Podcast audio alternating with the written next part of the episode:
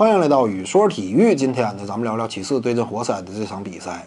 昨天呢，因为个人有点事儿，所以呢，关于格里芬的交易也没有讲上。今天呢，正好借着这个机会，咱们再谈一谈这个事儿。当然，首先要说的呢，还是这个骑士队啊，因为今天毕竟骑士队爆冷不敌活塞，这样一种失利呢，让球迷感觉非常难以接受。但其实呢，你要是仔细思考一下，并且参考借鉴一下骑士队今年一直以来他在防守端的表现的话，那么你会发现呢，就是骑士队今天输球啊当中，虽然说有偶然性因素，比如说乐福的意外受伤，但是在偶然当中呢，也却有着十足的必然。我们清楚啊，这个活塞队这是一支什么样的球队呢？这是一支典型的守强攻弱类型的球队。而且呢，当下的情况是什么呢？是这支球队刚刚经历了格里芬的交易，送走了队内得分榜排名前二的艾弗里·布拉德利以及哈里斯这两位进攻端非常重要的球员。一支球队呢，进攻端呢本来能力就平庸，实力就不足，而且呢还抽调走了两位进攻端表现最突出的球员。那么在这样一种情况之下，可以想见活塞队他进攻端呢有多么捉襟见肘。但是呢，还是那句话，没有对比，没有衬托，他就没有伤害。正是这样一种一支这个进攻端乏力的活塞队，却面对骑士队呢，轰出了一百二十加的高分，把对手呢再一次打成了筛子。这个结果呢，就让人思考了，就是骑士队啊，他现在的防守问题呢，不是一丁点儿的漏洞了，而是全局性的崩溃性的这样一种防守端的惨淡表现了。那么在这样一种情况之下呢，我们就必须要认识到，就是骑士队啊，哪怕他的进攻端火力再凶悍，詹姆斯进攻端能力再突出，带队能力再怎么这个卓越，但是呢，如果说一支球队啊，他防守端的表现，当你面对像活塞这么一支联盟进攻端非常平庸、非常这个呃低下的这样一种这个球队的情况之下，你依旧让他们打出了类似于火箭、勇士的那样一种进攻端节奏，那么可以说，你接下来想赢球就很难了。就在你面前就已经没有鱼腩了，因为任何一只鱼腩面对你的情况之下，人都可以进行一次华丽变身嘛。所以呢，其次的当下的问题已经相当棘手了。我还是保有那个观点，就是骑士队呢目前的情况已经摇摇欲坠了，他不应该走类似于当初这个湖人队组成后 F 四那样一种，呃，用尽队内的选秀权去换取了这个纳斯。呃，当年的湖人那样一种做法，其实就是饱受争议的，毕竟风险性太大了。为了再次争夺冠军呢，放手一搏，但最终的结果呢，就是导致呃湖人队长时间的沉沦。再有呢，就像当初的篮网队，为了换取这个凯尔特人老迈的几巨头啊，受集到手之后呢，付出了几乎未来所有的选秀权。在这样一种情况之下呢，篮网队才有了今天这样一种鱼腩的局面。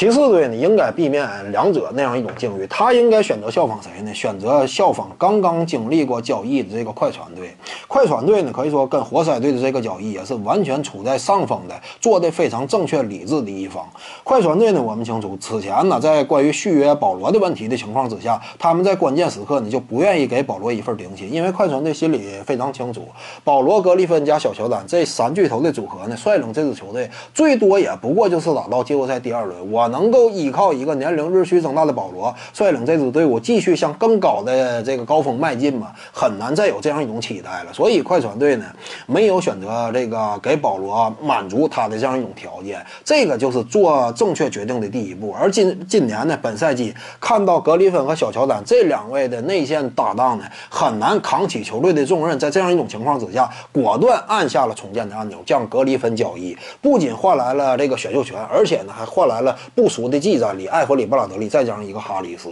如果说这两位技战力快船队不想保留的话，那么也可以继续进行交易，进而呢换取更多的球队未来重建的筹码。这样今后啊，快船队他会经历一个循环之后，很顺利的完成球队的这么一个轮回。我感觉呢，快船队这样一种做法是值得点赞的。他的选择呢是非常理智的。但是相比之下呢，呃，当然这个骑士队呢，就是目前啊，他应该选择效仿快船，采取这样一种重建的策略了。因为我们清楚这支球队啊，他并不是小修小补能够解决的。就是这支球队呢，当下的情况啊，不是通过一些小交易就能够真正的完成本质性的改变的。而这个骑士队呢，当下能够进行的操作，无一例外都是小。交易，因为当中他们手里握有的最有利的一个筹码是什么？是篮网队的选秀权。但这个选秀权呢，已经这个被证明它的价值正在日趋走跌。除了选秀权以外，你要说骑士队队内的一些现有的球员资产呢，基本上老的老，病的病，合同大的合同大，呃，很难有这个真正的交易价值。所以呢，骑士队他只能进行小交易，而小交易呢又不足以让这支球队发生本质性的改变。那么在这样一种情况之下，选择类似快船那样一种重建，就是是一个必须要做的抉择。因为当下骑士队手里已经没有选秀权了，能够值得培养的年轻球员呢也几乎没有。在这样一种情况之下，一旦某一天骑士队呃在季后赛折戟沉沙、轰然倒塌的话，那么届时呢，骑士队恐怕就会面临篮网队那样一种万劫不复的局面了。骑士队一定要避免那样一种情况出现。这会儿呢，早下手、早着手进行重建，才是真正合理、理智的这样一种操作。另外呢，咱们再谈一下活塞队啊。我感觉呢，别看说今天活塞队赢球了，这也就是他面对骑士打出了行云流流水、水银泻地一般的进攻。但其实呢，这支球队进攻端的问题依旧没有得到本质的解决。有些观众呢可能会说，格里芬到来之后啊，这不是正好解决了活塞队的难题吗？之前活塞队他之所以这个守强攻弱，主要的原因在哪儿呢？在于埃弗里布拉德利他是一位出色的三 D 球员，但是呢，他的持球能力比较逊色，所以呢很难带动队友。而这个哈里斯呢，是一位高位炮台类型的三四号位摇摆人，他呢特点是投射能力非常突出，但是单打能力不强。所以说这个庄神呢，呃，德拉蒙德这名球员呢，虽然说本赛季他在策应组织这块有着明显的提高，但是呢，低位强攻的能力可以说也就是依旧是非常粗糙。另外，你像这个雷吉杰克逊呢，这名球员呢，他是内心当中对自己自视甚高，他认为自己是一个联盟当中的超级巨星，但是真实打出的表现以及他真实的能力和潜力这几个角度来说呢，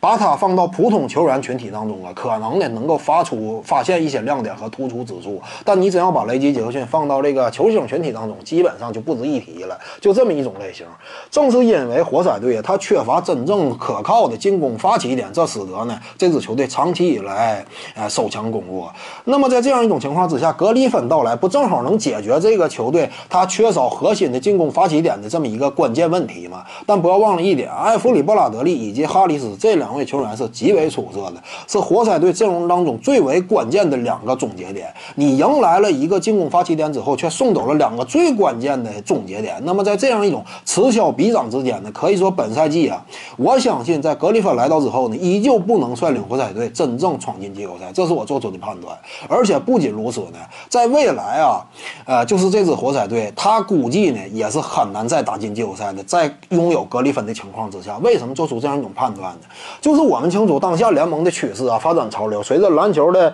呃它整个的理念的不断更迭，使得目前这个联盟当中，无论是东西区，东区的包括这个骑士队啊，进攻端这仍然是非常出色的。凯尔特人再加猛龙，再包括西区的火箭、勇士这几支顶尖的球队呢，他们在进攻端呢，无一例外都是通过外线球员作为核心去发起的，是一个外线核心舰队的这样一种思路。而这个其他的一干这个呃次一级的这这个强队呢，比如说雷霆，比如说这个东区的步行者，包括雄鹿以及这个啊奇才队，他们也无一例外都是没有选择以内线作为核心去搭建整个阵容，都是外线领导全队的这样一种这个建队方式，这是当下联盟的主流。而你再看看联盟当中那些真正的把内线树立为绝对核心的，包括七六人拥有恩比德的情况之下，但是我们也看到了恩比恩比德，你不能说他不出色，但是呢，在他率领之下，在他的苦苦支撑之下，七六人的战绩依旧是非常艰难的，目前仅仅位列东区第八，